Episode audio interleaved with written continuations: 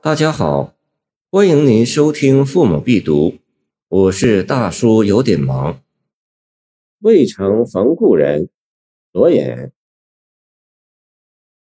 一年两度锦江游，前值东风后值秋。芳草有情结爱马，好云无处不遮楼。山江别恨何心断，水带离声入梦流。今日燕军试回首，暗烟乔木隔绵州。罗隐，公元八百三十三年至九百零九年，字昭建。余杭新城人，今浙江富阳，时举进士不第。懿宗咸通十一年（公元870年），始为衡阳主簿。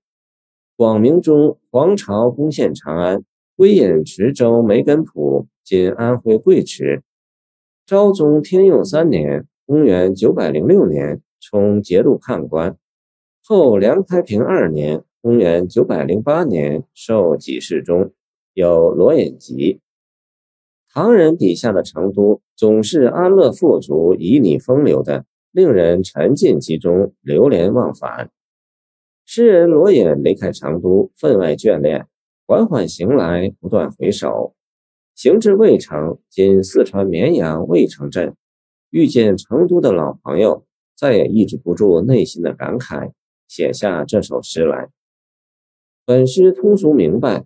尤为值得注意的是中间两联：“芳草有情结爱马，好云无处不遮楼。”脚下皆是嫩绿青草，头顶尽是蓝天白云。成都风景之美，这二句描摹极为动人。山江别恨何心断，水带离声入梦流。古人和山水打成一片，青山绿水。仿佛都是知己好友一般，都成了自己感情的寄托。柳宗元的“惊风乱斩芙蓉水，密语斜侵壁立墙。见登柳州城楼，寄张丁风帘四周。”许浑的“石雁浮云情意语，江豚吹浪夜还风。”见金陵怀古。辛弃疾的“青山欲共高人语。”连篇万马来无数，烟雨却低回，往来终不来。见菩萨蛮，皆是这般。诗人心意凄楚，山带恨，水含愁，分外令人感伤。看古人漂泊在外，道逢故人，总有一缕凄楚旷媚缭绕心头，挥之不去。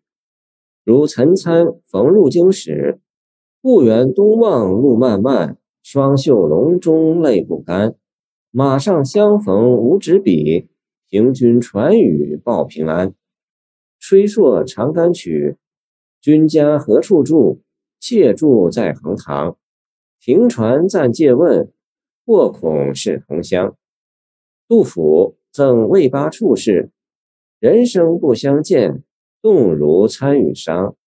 今夕复何夕？共此灯烛光。他乡遇故知，乃人生一喜。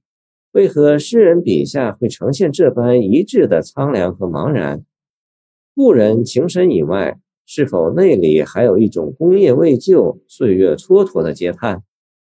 古代士子自以为怀抱经济长策，少年心事当拿云，豪情出门，梦想着干一番惊天动地、世人仰望的伟业。但现实崎岖，道路曲折，欲渡黄河冰塞川，将登太行雪满山。见李白行路难。一番颠簸折腾下来，时光荏苒而去，功业依旧云端。一个人有限的生命，怎敌得过岁月的风霜？大鹏飞兮振八翼，中天摧兮力不济。见李白《林鹿歌》。如此一来，面对故人，自然是百感交集，心头茫茫，别有一番凄楚在心头。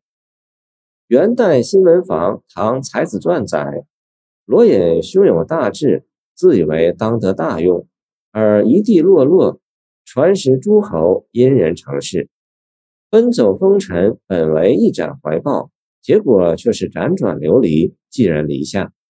这和诗人当初的雄心壮志相距何其辽远！无时不在的失落苍凉，如藤枝缠树，缭绕不去。道逢故人，自然不经意将这万千失落流露出来。落笔自然是山水寒愁，草木带忧。与本诗中间两联，清代高步阳诗举要言道：“写景极佳，而意极沉郁，是谓神行。”这种沉郁，正是诗人志业落空、抱负成梦的抑郁写照。清代洪亮吉《北江诗话》评说：“七律至唐末造，为罗兆健最感慨苍凉，沉郁顿挫，时可以远少浣花，尽力预习。律师能够和杜甫、李商隐媲美，正因为那是罗隐好忙心事的发书。”谢谢您的收听。我的 QQ 号码幺七二二九二二幺三零，欢迎您继续收听我们的后续节目。如果你喜欢我的作品，请关注我吧。